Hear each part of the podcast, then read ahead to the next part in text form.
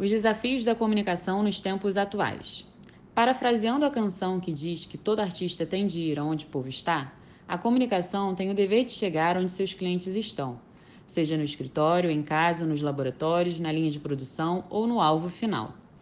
O domínio da comunicação, um processo que envolve uma ponte de significados entre as pessoas, é feito essencialmente pelo intercurso de letras, palavras, símbolos ou gestos que promovem a interação entre pensamentos, ações, diálogos ou informações.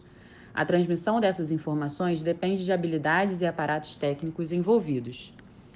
Dentro das organizações, a comunicação ganhou variáveis nas últimas décadas e, com a digitalização, se intensificou de maneira acelerada.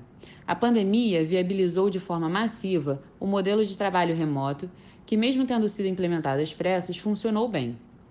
As empresas obtiveram resultados igualmente produtivos, porém, essa mesma urgência na implementação evidenciou algumas dificuldades que devem ser contornadas para que a prática do modelo híbrido de trabalho seja eficaz.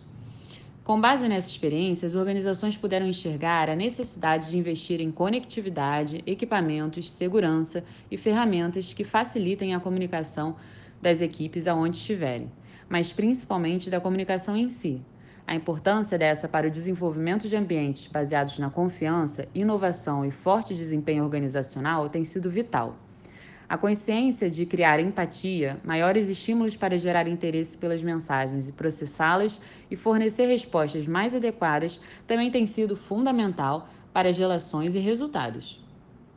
Sendo o relatório do Future of Jobs é, do Fórum Econômico Mundial, podemos ver a diferença das habilidades mais importantes para os profissionais nos últimos anos. As chamadas soft skills, competências comportamentais e subjetivas, ganharam cada vez mais importância nesse ano e surgiram novas três: empatia com os outros, inteligência emocional e flexibilidade cognitiva. A qualidade da comunicação tem sido traduzida e diferenciada pelo poder de adaptação das pessoas e, consequentemente, pelo desenvolvimento interno nos diferentes níveis hierárquicos. O consumo de mídias durante o isolamento social pelas organizações foi impulsionado e ganhou maior projeção. Com grande alcance e influência significativa sobre o engajamento de clientes internos e externos, as redes facilitam o processo de comunicação e crescimento dos negócios. Não há soluções convencionais. As organizações têm o dever de se reinventar constantemente.